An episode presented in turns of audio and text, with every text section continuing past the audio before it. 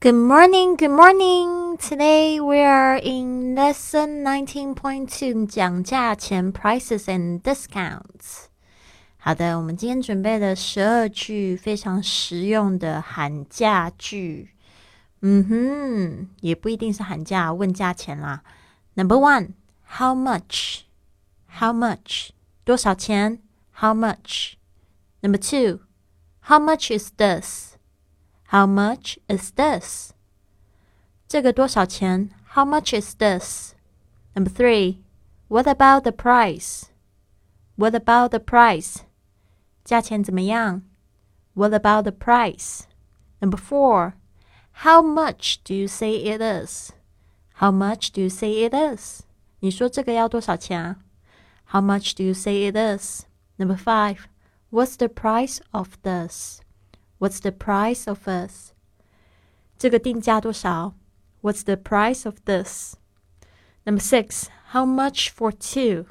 How much for two? 买两个多少钱？How much for two? Number seven, it will only cost you five dollars. 这个只会花你五美元。It will only cost you five dollars. Number eight, it's ninety nine cents only. It's ninety nine cents only. 只要九十九美分。It's ninety nine cents only. Number nine. It sells for eight dollars per pair. It sells for eight dollars per pair. 这个八美元一对。It sells for eight dollars per pair. Number ten. The original price is a hundred dollars, and we take 10% off for the sale.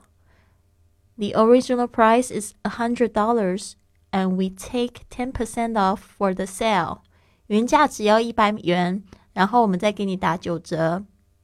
Number eleven, the retail price of it is nine dollars. The retail price of it is nine dollars. 那么，呃，这个零售价是九美元。The retail price of it is $9. Number 12. The price of the shoes is marked on the price tag. The price of the shoes is marked on the price tag. 鞋子的价格在标签上。The price of the shoes is marked on the price tag.